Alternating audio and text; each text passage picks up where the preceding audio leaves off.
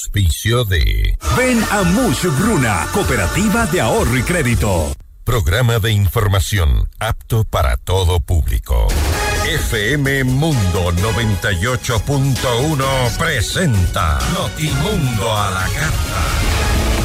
60 minutos de información actualizada y entrevistas a profundidad. El mejor noticiero a la mitad de la jornada. Conducción, Gisela Bayona. Dirección de noticias, María Fernanda Zavala. Dirección general, Cristian del Alcázar Ponce. Este programa es transmitido en la app de OnePlus, oneplus.tv, canal 14 de Extreme, canal 14 de CNT y canal 14 y 514 de Claro TV. Notimundo a la carta. Desde los estudios más modernos del país.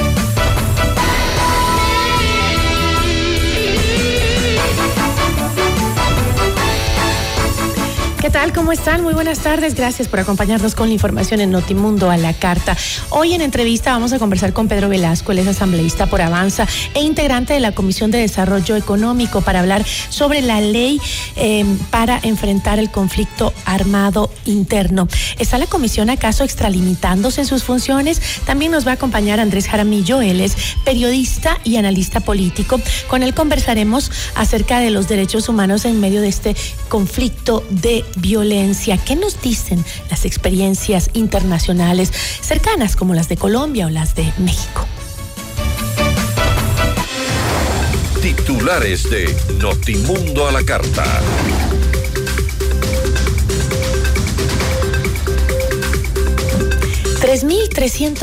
tres instituciones educativas regresan a la presencialidad a escala nacional.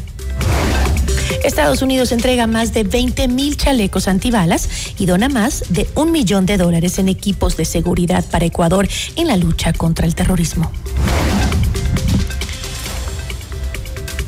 Llega a Ecuador un avión de matrícula ucraniana como parte de la cooperación de seguridad de Estados Unidos para las Fuerzas Armadas.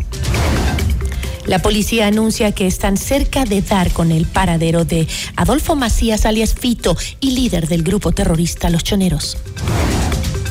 La jueza Daniela Camacho se excusa de integrar el tribunal de apelación por una amnistía íntima con el ex, eh, por una amistad íntima con el expresidente de la Judicatura, Wilman Terán ratifican la sentencia de nueve años de prisión en contra de Pablo Romero, exsecretario de Inteligencia, por el secuestro del político Fernando Valda.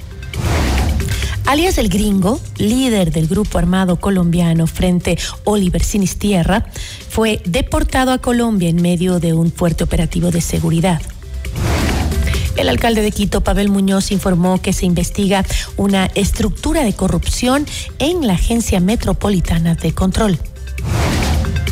En lo internacional, México alerta que armas de uso exclusivo del ejército de los Estados Unidos están entrando a ese país en medio de una ola de violencia vinculada al crimen organizado.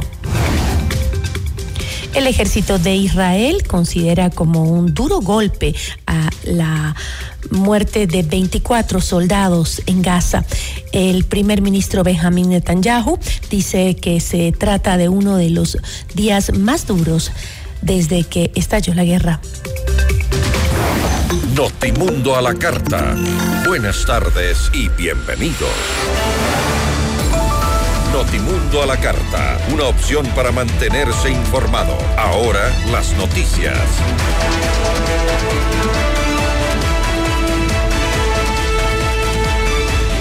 El Ministerio de Educación explicó cómo funcionará la segunda fase del retorno progresivo a las clases, luego de una suspensión debido al conflicto armado interno que vive el país. El ministro de Educación, Daniel Calderón, detalló que solo en Quito 486 planteles educativos regresaron a la presencialidad desde este 23 de enero. ¿Qué significa esto? Que se suman 3.333 instituciones educativas, es decir, 633.477 estudiantes más y 30.629 docentes más en la presencialidad.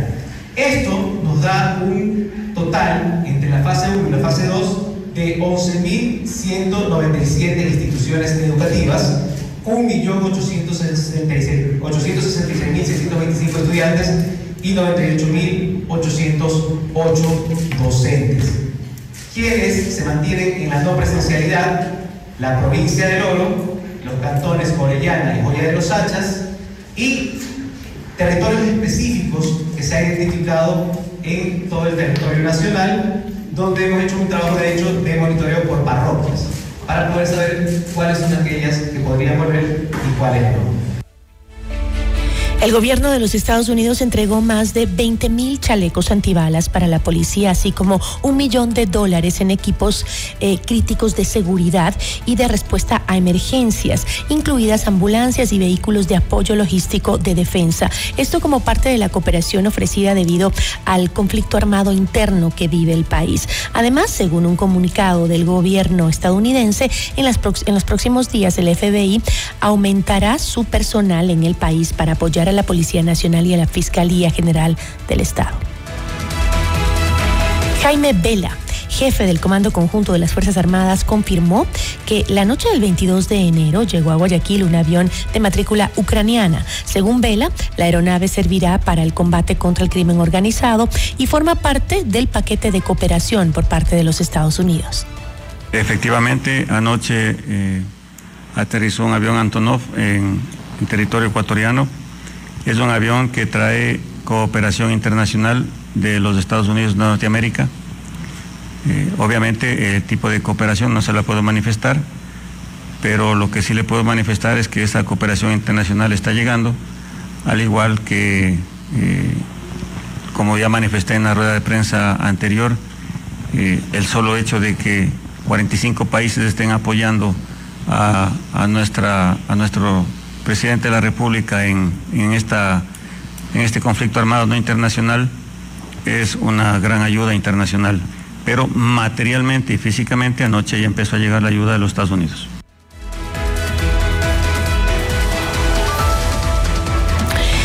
La tarde del lunes 22 de enero, una delegación de alto nivel de los Estados Unidos llegó a Ecuador para tratar con el gobierno la cooperación en materia de seguridad. Tras firmar el encuentro, la canciller Gabriela Sommerfield detalló los principales puntos abordados en la reunión. La presencia de estas altas autoridades en el Ecuador es una señal política potente y concreta de respaldo de Estados Unidos a la gestión del presidente Daniel Novoa en el conflicto armado no internacional contra el terrorismo, el narcotráfico y el crimen organizado transnacional, en todas sus manifestaciones, para devolver la paz a nuestros ciudadanos y también es una confirmación al fortalecimiento y cooperación bilateral. Para el efecto, contamos con las herramientas jurídicas que permiten fortalecer la cooperación en seguridad con Estados Unidos y con otros países con los cuales mantenemos estrechos vínculos en pro de defender la democracia y un Estado de Derecho. Además, Sommerfield informó que uno de los temas que se trataron con las autoridades estadounidenses es, está relacionado con la situación legal de los migrantes ecuatorianos que viven en ese país. Hemos expresado a las autoridades estadounidenses que para el Ecuador es una prioridad la ampliación del acceso a mercados para nuestros bienes y servicios, así como la atracción de inversiones y financiamiento. Estas medidas, sin duda alguna, entregarán un ecosistema de prosperidad que otorga oportunidades de inversión y generación de empleo para el bienestar del desarrollo del Ecuador y los ecuatorianos. Finalmente, hemos acordado trabajar para lograr una migración ordenada, segura, regular. Ecuador ha manifestado a Estados Unidos la necesidad de explorar soluciones concretas a la situación de nuestros migrantes y seguimos trabajando en, en, el acuerdo para lograr un TPS para nuestros migrantes que actualmente viven en Estados Unidos y tienen que regularizar su, su estancia allá.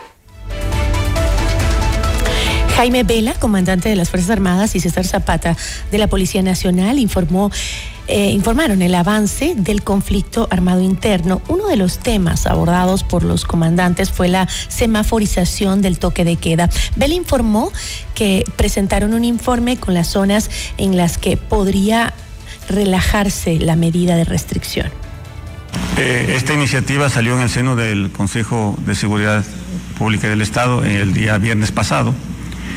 Todos los ministerios fueron consultados, incluido el Ministerio de Defensa y el Ministerio de Gobierno, junto con el señor general Zapata, comandante general de la Policía Nacional, y quien les habla, jefe del Comando Conjunto, realizamos una matriz en cuanto a lo que nosotros considerábamos en donde debería ser tomado eh, permanentemente, perdón, donde debería ser considerado cambios en el toque de queda y donde no deberían ser considerados cambios en el toque de queda, y así se respetó.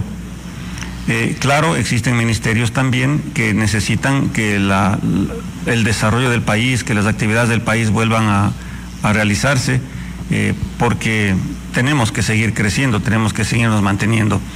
Y nosotros hemos sido consecuentes con aquello y hemos flexibilizado en donde consideramos que puede ser flexibilizado y así lo tomaron los otros ministerios también. De tal manera de que ha habido una conjunción. Vela dijo además que 10 cárceles del país ya están controladas por las Fuerzas Armadas. Sí, en realidad tenemos de intervenir las 10 cárceles, pero recordemos que el decreto ejecutivo número 110 establece que nosotros intervengamos en las 35 centros de de privación de la libertad en el país y lo vamos a hacer. ¿sí? En algunos eh, lo estamos haciendo ya porque recuerden que estos tenían rehenes en su, interior y tuvimos que actuar primero sobre ellos para, para salvaguardar la, vida de, los rehenes y gracias a Dios así lo hicimos.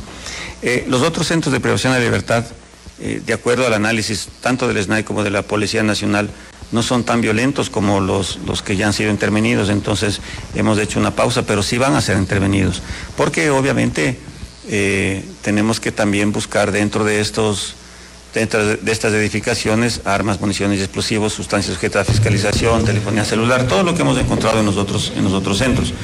Eh, tenemos que cumplir con la disposición del señor presidente de eh, actuar sobre los 35 centros de privación de la libertad. Por su parte, César Zapata indicó que las autoridades están cada vez más cerca de dar con el paradero de Adolfo Macías alias Fito y líder de la banda terrorista de los Choneros. Estamos trabajando con equipos de inteligencia y también equipos investigativos, indudablemente también todo esto en coordinación con la Fiscalía, ¿no? Nosotros no podemos dar más información ni quienes están o están asumiendo el rol de, en este caso, de estos grupos terroristas, pero lo que sí quiero que ustedes sepan a la ciudadanía de que tanto Fuerzas Armadas como Policía Nacional estamos en la búsqueda de estos dos objetivos de alto valor que tenemos por el momento. El Ministerio del Interior anunció una recompensa por información que lleve a la captura de cinco cabecillas de bandas criminales. Entre ellos están José Adolfo Macías, alias Fito, y vinculado a la banda delincuencial Los Choneros. Fabricio Colompico, alias Capitán Pico, de Los Lobos.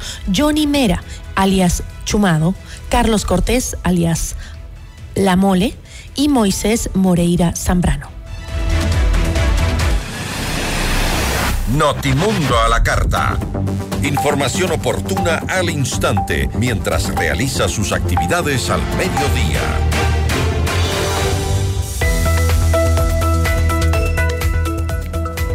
Ecuador Unido, un especial de FM Mundo y Notimundo por la seguridad que el país necesita. Análisis, entrevistas y un recuento de los hechos y efectos tras la declaratoria del conflicto interno armado en el Ecuador. Sábado 27 de enero de 10 horas a 13 horas. Reprise domingo a las 17 horas y lunes a las 19 horas 30. Conducción Hernán Higuera y Fausto Yepes por 98.1 en Quito y todas nuestras plataformas digitales. Somos FM Mundo, líderes en noticias y programas informativos.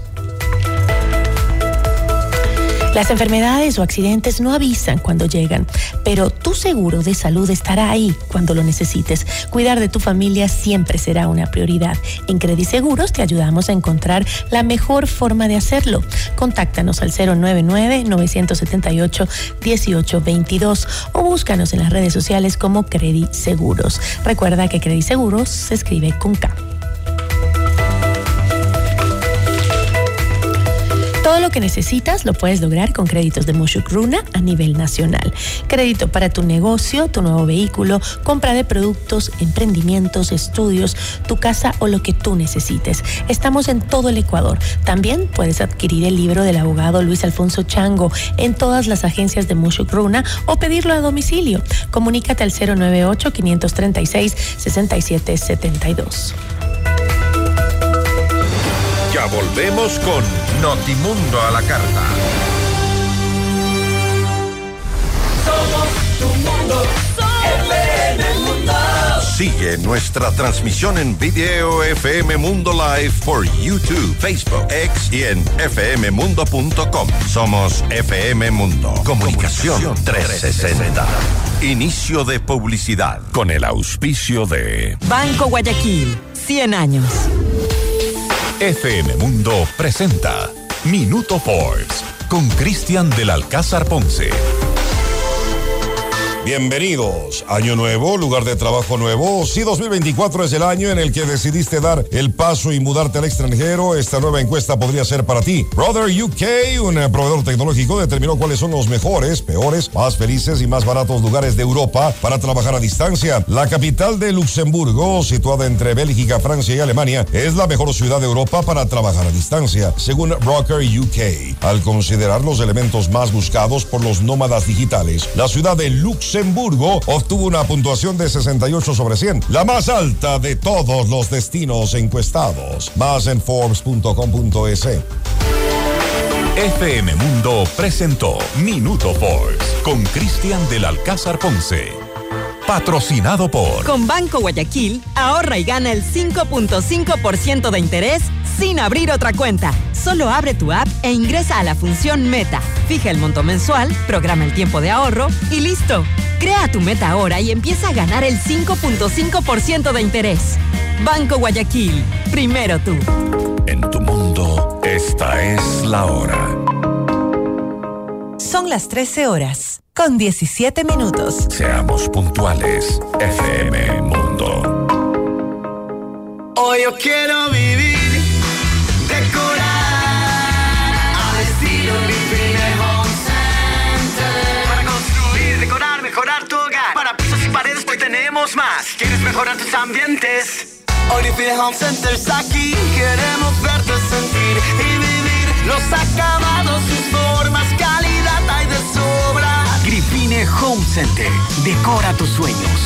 Al estilo Gripine Home Center. ¿Aló? Prima, ¿cómo está? ¿Cómo va el negocio? Bien, prima. Le hice caso y aumenté los productos gracias al crédito Muchugruna. Qué bueno, prima. Y ahora están en todo el Ecuador. Cuéntele a la familia.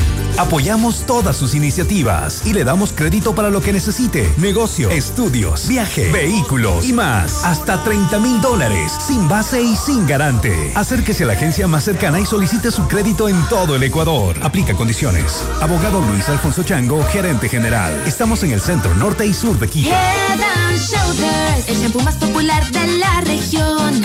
Anti-caspa, siempre en super y en el bodegón. Consigue tu versión en la tienda, tu barrio, en sachetón. Azul limpieza, limpia y renueva por montón. Rosa suavidad, suave y manejable como esta canción. Head and Shoulders.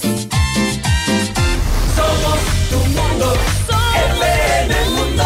Somos FM Mundo. Comunicación 360. Fin de publicidad. Este programa es transmitido en la app de OnePlus, oneplus.tv, canal 14 de Extreme, canal 14 de CNT y canal 14 y 514 de Claro TV. En 98.1 continuamos con Notimundo a la carta. Inmediato, inmediato, inmediato. En FM Mundo esta es una noticia de última hora.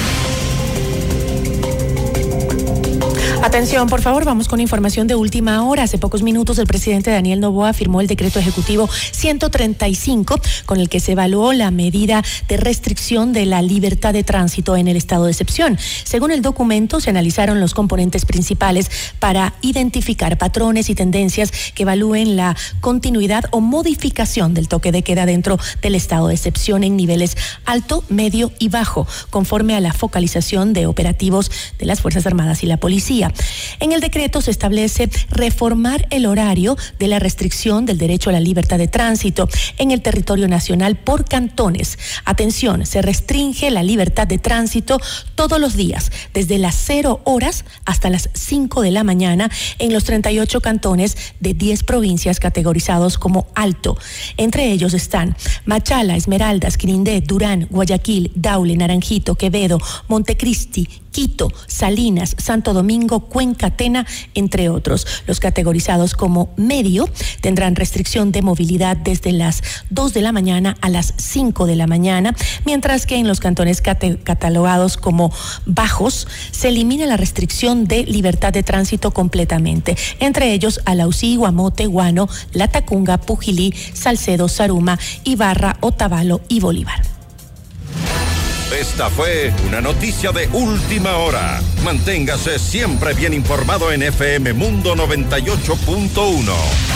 Los detalles de esta noticia en nuestro próximo informativo Notimundo.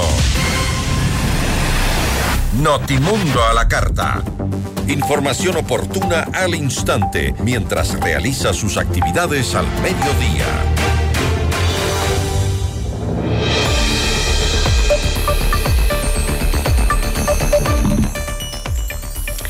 Dentro de la Comisión de Desarrollo Económico de la Asamblea Nacional se busca la aprobación del informe para primer debate de la reforma tributaria que plantea una eh, subida del IVA con propuestas de cambios al proyecto. ¿Esta comisión estaría extralimitándose en sus funciones?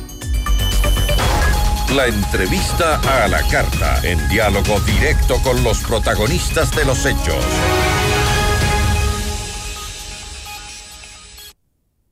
Está con nosotros a esta hora Pedro Velasco, él es asambleísta por Avanza y también integrante de la Comisión de Desarrollo Económico. Asambleísta, qué gusto, buenas tardes. Gracias por estar con nosotros.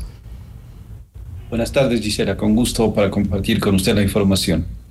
Asambleísta, tengo unos datos acá. Em, la mesa legislativa ha propuesto cuatro cambios.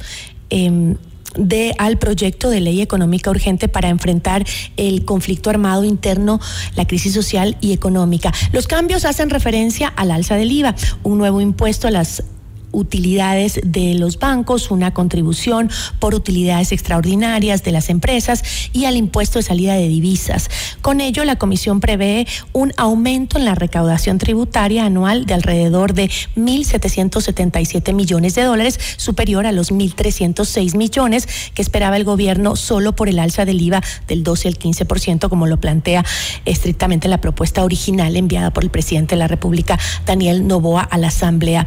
Eh, sin embargo, asambleísta, em, los analistas constitucionalistas han asegurado que las reformas tributarias solo pueden ser planteadas eh, como por iniciativa del Ejecutivo. Em, las propuestas de los asambleístas entonces em, no tendrían ninguna eh, validez jurídica. El proyecto original enviado por el presidente Daniel Novoa eh, se refería exclusivamente al incremento del IVA.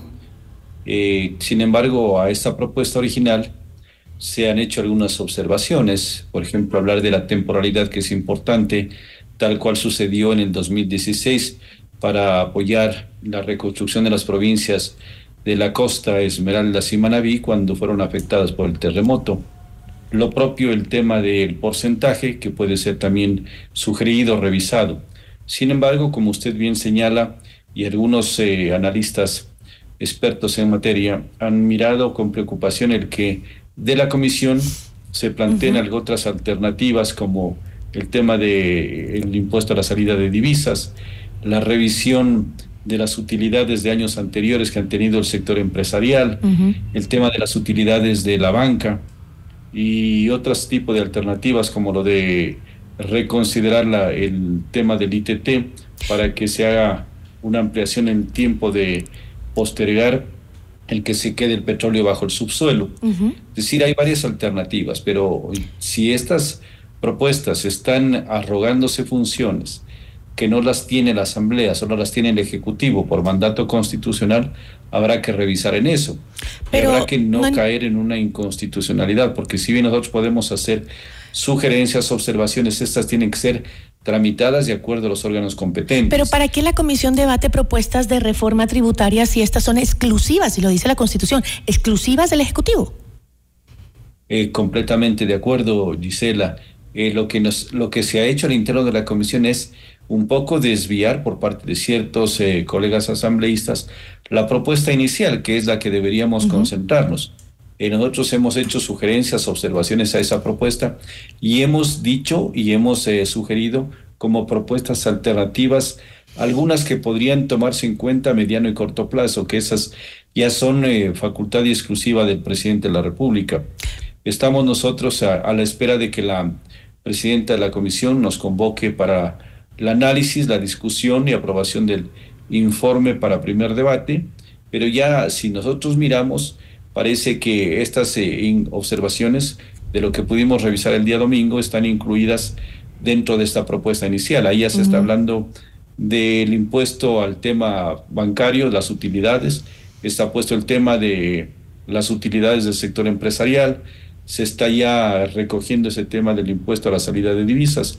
Es decir, va mucho más allá de la propuesta original del presidente Daniel Novoa. Pero este, todas estas propuestas que se hacen desde la comisión entonces quedarían como informes no vinculantes. Eso aspiremos de que se las trate y que se las analice en la sesión que quedó suspendida del día domingo y que se, y es más de un poco preocupante todavía porque ya se presentó un informe eh, de minoría por parte del vicepresidente de la comisión en el que ni siquiera se toma en cuenta propuesta, la propuesta original del presidente. Es decir, ya no se habla en este informe de minoría del IVA, ni siquiera se lo menciona, se va por otro tipo de, propuestas. Entonces sí es eh, eh, que hay que analizarlo, hay, tenemos que analizarlo y, y, ver que no vayamos a caer en una inconstitucionalidad o una ilegalidad. Eh, pero eh, entonces, si el presidente es el único que puede crear y modificar impuestos, todas estas propuestas que usted me acaba de plantear, que están em, eh, poniéndose este informe de minoría, em, no tienen eh, ninguna utilidad jurídica, también serían inconstitucionales. Evidente. Es que no es facultad de los asambleístas, de acuerdo a la misma constitución, el proponer eh, temas de reformas tributarias, de incremento de impuestos, de derogación de impuestos. Eso no es facultad nuestra, es facultad privativa y exclusiva del presidente de la República, porque así lo determina la propia Constitución. Sin embargo, estamos escuchando de todo. Estos días hemos escuchado eh, muchas más eh, iniciativas propuestas, pero yo creo que deberemos hacer un análisis bastante objetivo, serio, que sin dejar de atender la real necesidad que tiene el pueblo ecuatoriano de darle seguridad, de darle, devolver la paz, de tener recursos económicos para enfrentar esta crisis, tampoco se vaya a pensar que se puede, a través de una iniciativa, incluir otros tipos de propuestas que ahí sí vendrían, yo digo, tal vez a tener un efecto contrario a lo que se propone. Pero, ¿Queremos paz, pero queremos reactivación económica o queremos también que fracase todo? Pero ¿cuál es su posición, asambleísta, frente al incremento del IVA? Mi posición es muy clara, yo lo he dicho al interno de la comisión. He dicho de que el proyecto del presidente de la República tiene que tener temporalidad. No estamos en condiciones de dejarlo en forma indefinida el IVA. Es decir, si es que podemos nosotros consensuar de que sea durante la vigencia del año 2024 y 2025, que sería ya un tiempo prudencial para obtener recursos económicos para financiar las labores de las Fuerzas Armadas de la Policía Nacional. Segundo tema, el porcentaje. El porcentaje que no puede ser del 15% que puede ser igual que la propuesta que hubo en el año 2016, que del 12 subió al 14%. Esas son propuestas enfocadas directamente en el tema de lo del presidente de la República, del proyecto inicial. analicemos su, posición respecto a la temporalidad del... Entiendo que la propuesta plantea... Em, eh, una nueva tarifa de 13%, es decir, un alza permanente de un punto porcentual con eh, relación a la tarifa actual de 12%. Además, como disposición transitoria, un aumento de dos puntos porcentuales con relación a la nueva tarifa del 13%, por lo que eh, por lo que resta del 2024 y los años 2025-2026. Es decir, el IVA quedaría en 15% hasta 2026 y luego bajaría al 13%. Eso es lo que plantea, eso es lo que usted está de acuerdo, ¿a eso se refiere con temporalidad? No, la propuesta nuestra habíamos mencionado de que la temporalidad tiene que definir una fecha máxima de vigencia del IVA, que no sea del 15, sino que baje al 14. Pero ayer escuchamos ya eh, alternativas que me parecen que deben ser analizadas de parte del Ejecutivo. Eh, él está también de acuerdo en el tema de temporalidad. Pero ¿cómo pueden hablar de que se suba un porcentaje fijo del 13% que quede fijo en forma indefinida?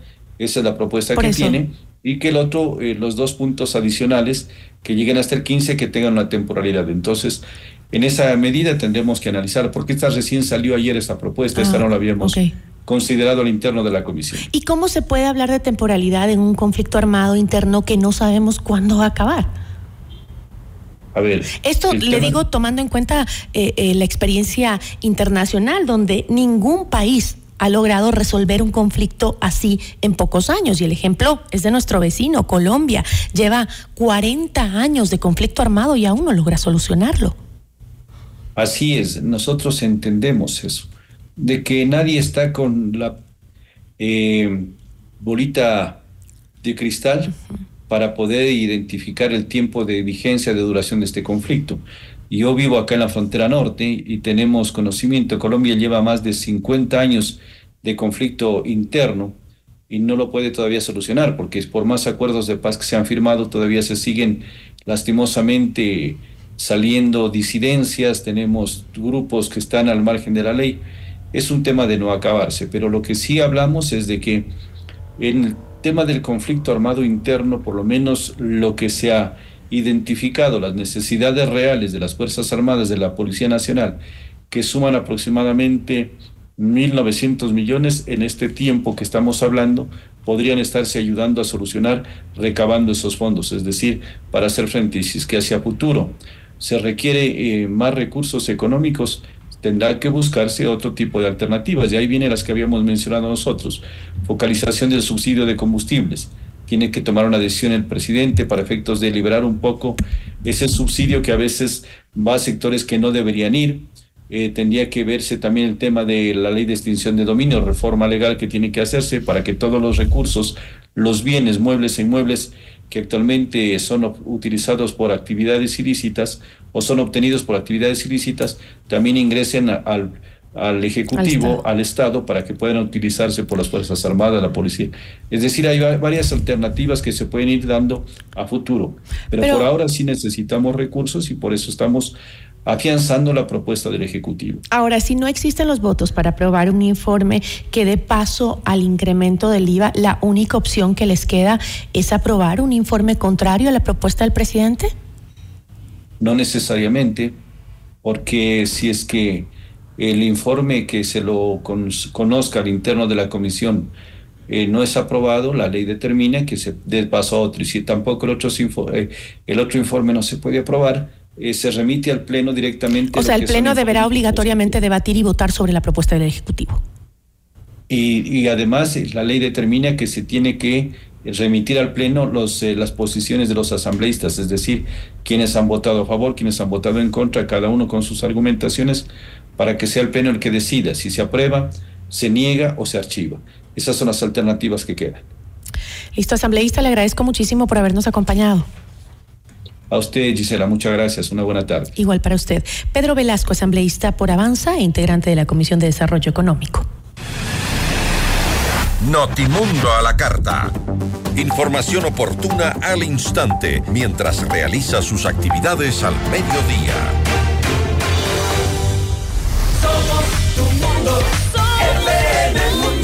Mira nuestros mejores contenidos. Suscríbete gratis a nuestro canal de YouTube FM Mundo Live. Somos FM Mundo. Comunicación 360. Inicio de publicidad. En tu mundo, esta es la hora. Son las 13 horas, con 35 minutos. Seamos puntuales, FM Mundo. Hoy más que nunca necesitamos su mensaje. La gira récord de ventas en todo el mundo llega a Ecuador. Dante Gebel, Presidente Tour. Buenas noches, gente te vas a sorprender. Una noche para reír, conmoverte y emocionarte. Te llegará al corazón. Quito a pedido del público. Dos funciones, 7 y 8 de febrero, 20 horas. Teatro Nacional Casa de la Cultura. Últimas entradas a la venta en ticketshow.com.es. Río Centro, Mole Jardín, Paseo San Francisco y El Recreo. Con tarjetas Produbanco. 10 meses sin intereses. Auspician Pícaro Resto Grill, Extreme, Aseguradora del Sur y Suizo Hotel Quito. Dante Gebel, presidente, te lo trae Top Shows. Somos el mejor aliado este 2024 para tu empresa, negocio y emprendimiento. Cumplimos tus objetivos y nos ajustamos a tu presupuesto con publicidad 100% efectiva. Contáctanos ya a ventas@fmmundo.com. WhatsApp 099 003 8000. Somos FM Mundo. Comunicación 360. Indoauto, el concesionario Chevrolet con más de 50 años de trayectoria, combina experiencia e innovación para brindarte el respaldo y la asesoría que necesitas. El Indoterritorio es confianza, garantía y servicio personalizado. Encuentra una agencia Indoauto a cada 150 kilómetros entre Quito y Guayaquil. Descubre el Indoterritorio y vive la mejor experiencia en ventas y servicio. En Indoauto tenemos un Chevrolet para todos. Visita nuestra agencia en Quito, ubicada en las Naciones Unidas 1780 y América. Somos tu mundo. Somos FM Mundo. Comunicación 360. Fin de publicidad. Le invitamos a escuchar nuestro siguiente programa. 14 horas. Café FM Mundo. Con Nicole Cueva, Carla Sarmiento y Marisol Romero. Este programa es transmitido en la app de OnePlus, oneplus.tv, canal 14 de Extreme, canal 14 de CNT y canal 14 y 514 de Claro TV. Continuamos en Notimundo a la Carta, una opción para mantenerse informado con Gisela Bayona.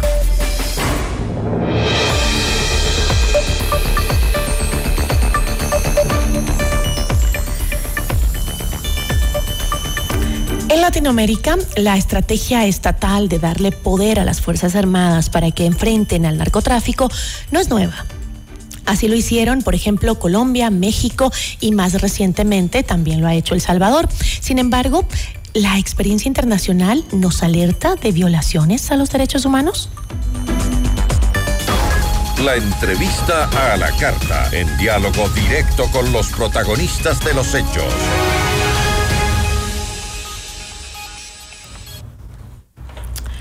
Nos acompaña a esta hora Andrés Jaramillo, él es periodista y analista político. Andrés, qué gusto, buenas tardes. A ti, muchísimas gracias por la invitación, Gigi. Muy buenas tardes.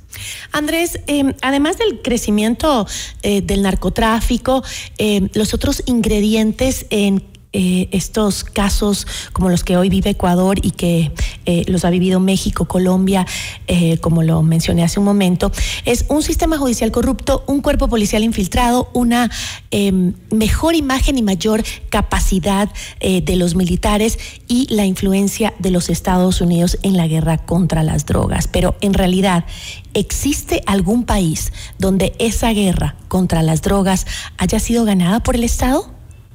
Lamentablemente no, Gigi. La experiencia y de alguna manera los antecedentes que preceden en países como los que han mencionado precisamente dan cuenta de que eh, la violencia genera aún más violencia en los estados y con un efecto que puede ser muy nocivo, sobre todo para la población civil e inocente. Y en este sentido, varios organismos internacionales, entre ellos Naciones Unidas, se ha pronunciado en el sentido de que la respuesta a la inseguridad en el Ecuador tenga límites.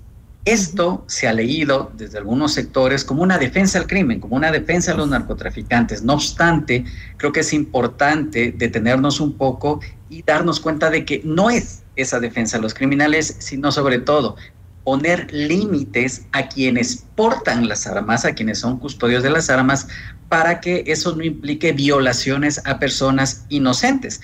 Tú mencionabas un caso, por ejemplo, el de El Salvador, en donde Amnistía Internacional ha registrado cientos, sino miles de casos de personas que han sido detenidas o que han sido eh, vejadas por tener un tatuaje o por vivir en una zona que está dominada por pandillas. Es más, se anuncia oficialmente, la policía lo dijo hace unos días, dice que va a prohibir que ingresen a la institución eh, jóvenes que quieran aplicar, que tengan tatuajes. Además, va a revisar, dijo, a todos los miembros de la policía que tengan tatuajes, como que eso fuera a cambiar si infiltran o no las instituciones del Estado, el narcotráfico. Eso lo que hace, entendería yo, es discriminar y también satanizar a las personas que se que tienen un tatuaje en su cuerpo.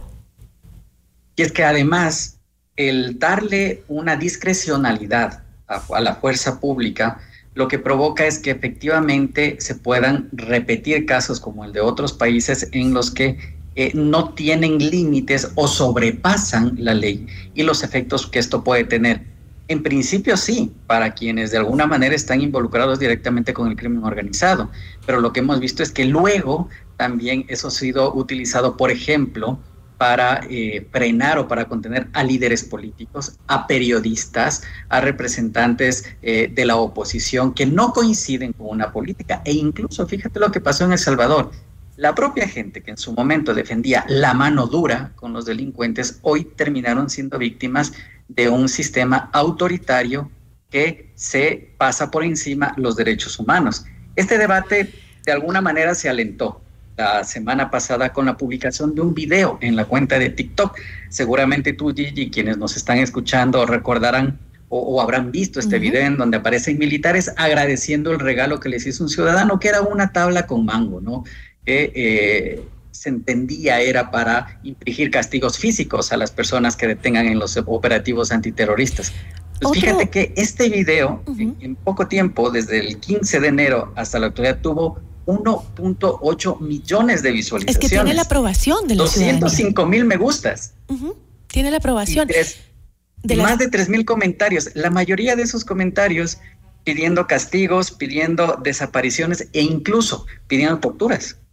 Exactamente, justo en redes sociales también eh, vemos eh, videos eh, de los militares obligando a los detenidos a cantar canciones, a maquillarse, a caminar desnudos.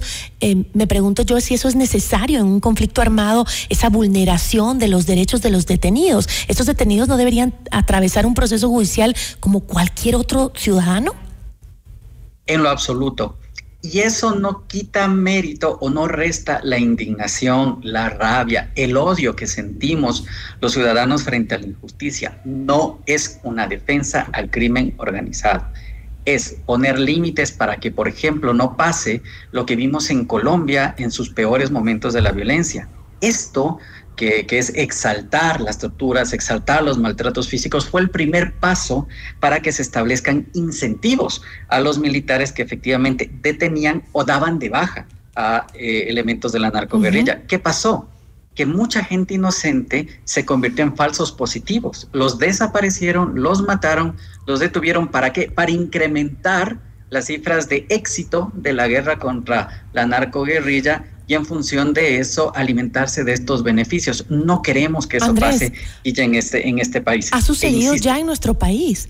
Eh, ¿No deberíamos hacer una revisión histórica eh, sobre el control de las fuerzas del orden en tiempos de crisis, analizando casos como los hermanos Restrepo, que nos dolió tanto a los ecuatorianos? Y, el caso Fideca también, no te olvides, Gigi. Es decir, tenemos varios que se han ido de alguna manera dando a lo largo del tiempo y que es importante revisarlo. Ojo, esto no nos hace antipatrias, esto no nos hace que seamos enemigos de la guerra contra el narcotráfico, que está bien que se la dé. Evidentemente dentro de los parámetros que establecen el derecho internacional humanitario. Fíjate que ayer, y esto es muy grave, Gigi, ayer la cuenta oficial del partido de gobierno, ADN, publicó un, eh, un arte en el que decía que los criminales al cometer un crimen dejaron de tener derechos y que por tanto esos delitos, esos delitos eh, de alguna manera se pueden eh, castigar, está limitándose, digamos, en función de esto. El partido oficial del gobierno. Entonces, claro, nos llama mucho la atención esto porque la evasión de tributos también es un delito. Entonces, si, si esos delitos la tienen que pagar, entonces, eh, también eh, deberíamos pensar en esos grandes grupos económicos que en su momento evadieron delitos y por el contrario, lo que se hizo con la última ley de eficiencia económica fue condonarles las deudas. Mira, y esta, y, esta mano dura que se mezcla con el exceso, porque creo que eh, el reto estaría más bien en que sí, pongamos mano dura, pero respetando los derechos humanos, porque no pueden ir de la mano, no, no, necesariamente este, velar por los derechos humanos nos, e, es igual a impunidad, en absoluto.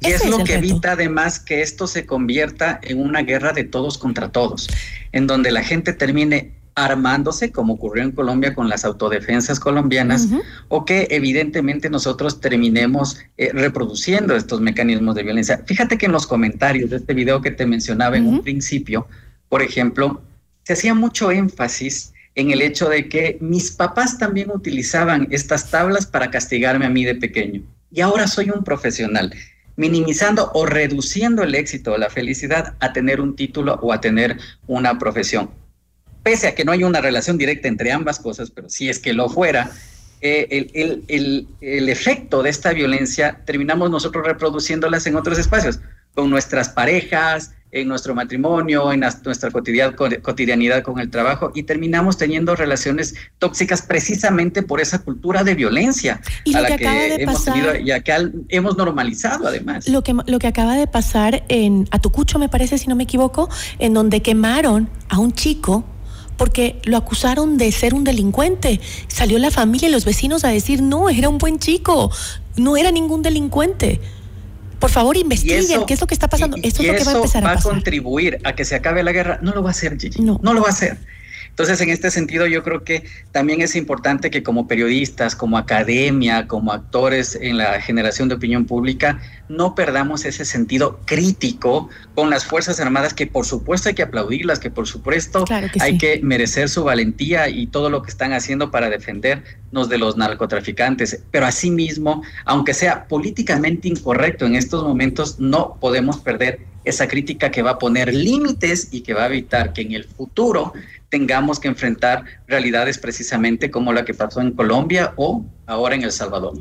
Ahora, este, justamente hablando de Colombia, por ejemplo, em, la intervención de los Estados Unidos eh, no dio resultados favorables para la disminución de la violencia, al punto que después de 40 años se llegó a firmar un tratado de paz con las guerrillas. Eh, en ese sentido, en Ecuador eh, se estaría repitiendo esas estrategias fallidas, esperando resultados diferentes, ¿acaso?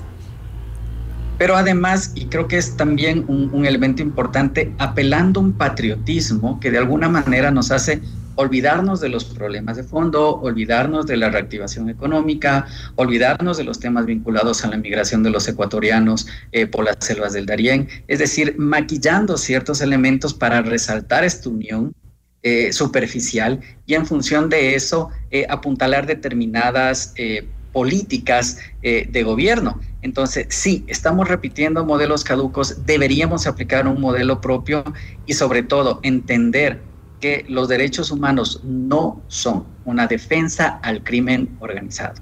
No lo son. Los derechos humanos ponen límites para que la población civil, para que la población inocente no tenga que ser víctima en este conflicto armado. Así es. Eh, Pedro, eh, eh, perdón Andrés, con eso me voy a quedar. Qué importante que es que la ciudadanía escuche que los derechos humanos no es una defensa del narcotráfico, de la delincuencia, no, tiene que existir para que vivamos en una sociedad más equilibrada y evitemos los abusos, sobre todo para inocentes, como acabas de decir. Muchísimas gracias, Andrés. Siempre un gusto, Gigi. Una excelente tarde. Igual para ti. Nos acompañó Andrés Jaramillo, periodista y analista político. Notimundo a la carta. 60 minutos de noticias actualizadas. Conducción Gisela Bayona. Notimundo a la carta. Una opción para mantenerse informado. Ahora las noticias.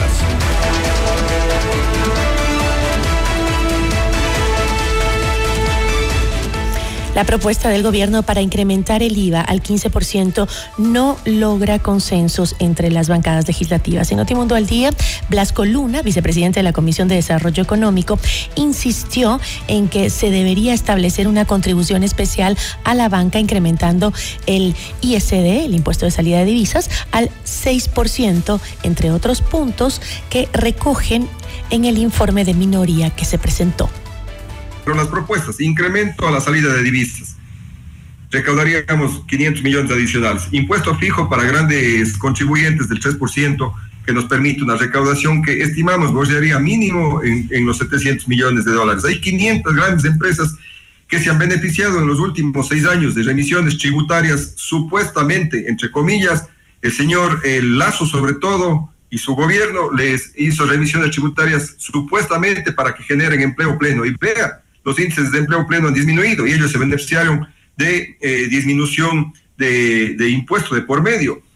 Y por supuesto también por una sola vez a grandes fortunas sobre el millón de dólares que pagarían 0.5% eh, proporcionalmente, eh, fortunas de 2 millones de dólares 0.75% y más de eh, 5 millones de dólares 2% por una sola vez, que nos permitiría también tener una adecuada recaudación.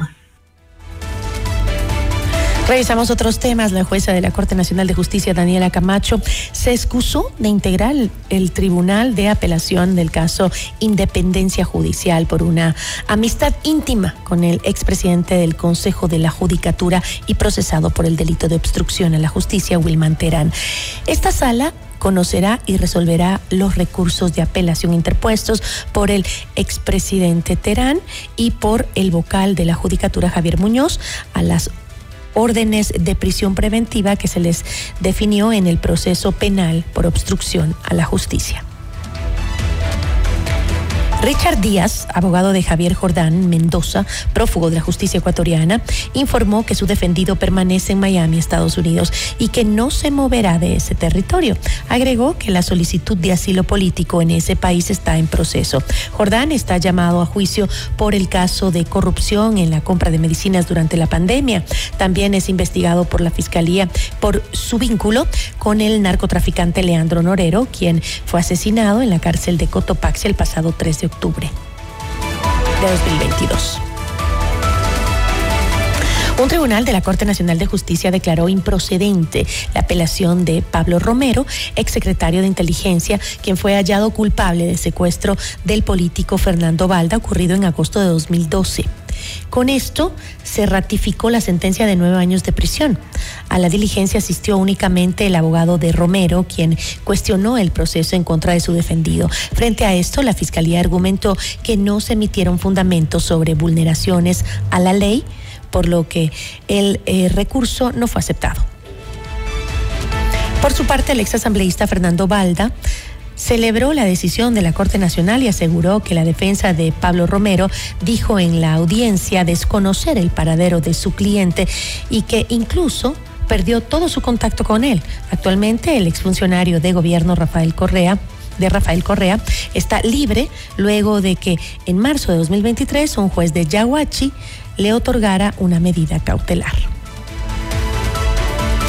Y una jueza de Manabí resolvió llamar a juicio al agente fiscal Juan Carlos Izquierdo por el presunto delito de violencia psicológica en contra de Noami Arcentales, quien fue hallada sin vida en un hotel de Manta el pasado 12 de diciembre de 2021. La decisión de la magistrada llega seis meses después de que Izquierdo, expareja de la modelo, fue vinculado al caso. Sobre él pesan medidas sustitutivas como la obligación de presentarse una vez por semana ante la justicia y la prohibición de salida del país. Y un juez dictó prisión preventiva para los 67 presuntos integrantes de un grupo de delincuencia organizada por el supuesto delito de terrorismo. Un primer grupo fue detenido el pasado 20 de enero cuando pretendían tomarse las instalaciones del hospital de Yahuachi y el segundo durante un allanamiento a un centro clandestino de rehabilitación. Las autoridades incautaron más armas de fuego, cámaras de vigilancia, droga y otras evidencias. Los delincuentes habrían intentado resguardar a uno de sus líderes, quien falleció horas más tarde. Y el Ministerio del Interior informó que la Subsecretaría de Migración, en conjunto con la Policía Nacional, procedieron con la extradición de alias El Gringo, líder del grupo armado Frente Oliver Sinistierra, hacia Colombia. La deportación se dio en medio de un fuerte operativo de seguridad. El ahora detenido también estaría vinculado con el grupo terrorista de los Lobos. En otra información, la vicepresidenta Verónica Abad anunció que en Israel se abrirán más de 20 mil plazas de empleo para ciudadanos ecuatorianos. Esto tras una gestión con la Embajada de Ecuador en ese país. La segunda mandataria dio más detalles al respecto. El mejor programa social es un empleo. Hay buenas noticias para Ecuador. Con la eficiente articulación en este corto periodo entre la vicepresidencia la Embajada de Ecuador en Israel y el alto compromiso de la empresa privada en este país, hemos logrado conseguir el requerimiento de 25 mil trabajadores ecuatorianos en Israel, de manera legal, garantizando su vivienda, alimentación y bienestar. Aquí inicia nuestra misión paz, para que con las 25 mil familias ecuatorianas podamos recobrar la grandeza el optimismo, la esperanza, la capacidad de innovación, como solo los ecuatorianos sabemos hacerlo. El empleo es paz, el comercio es paz.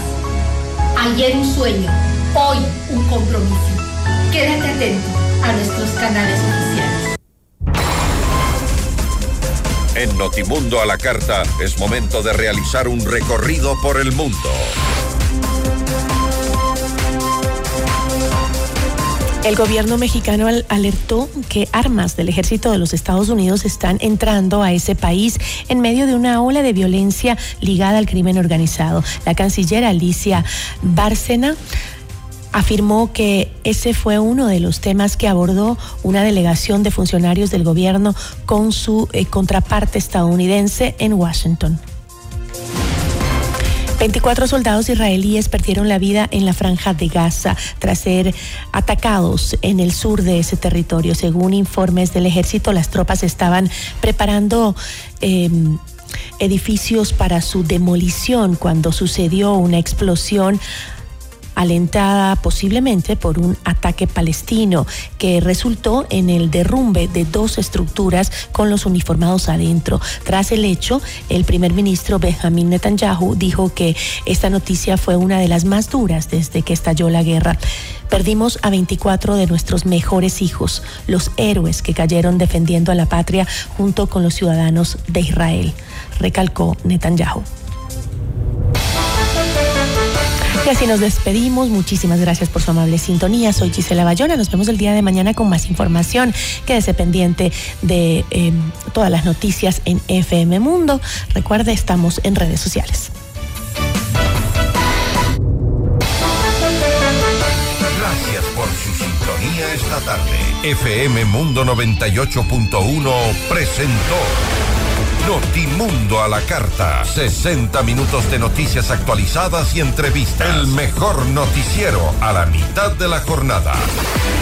Conducción Gisela Bayona. Ingeniería de sonido Darío Gutiérrez. Producción FM Mundo Live Javier Merino. Dirección de arte Laili Quintero. Coordinación y redacción Fernanda Utrera. Redacción y redes sociales José Martín Muñoz. Dirección de noticias María Fernanda Zavala. Dirección general Cristian del Alcázar Ponce. Notimundo a la carta. Con el auspicio de Ven a Mush Bruna, Cooperativa de Ahorro y Crédito.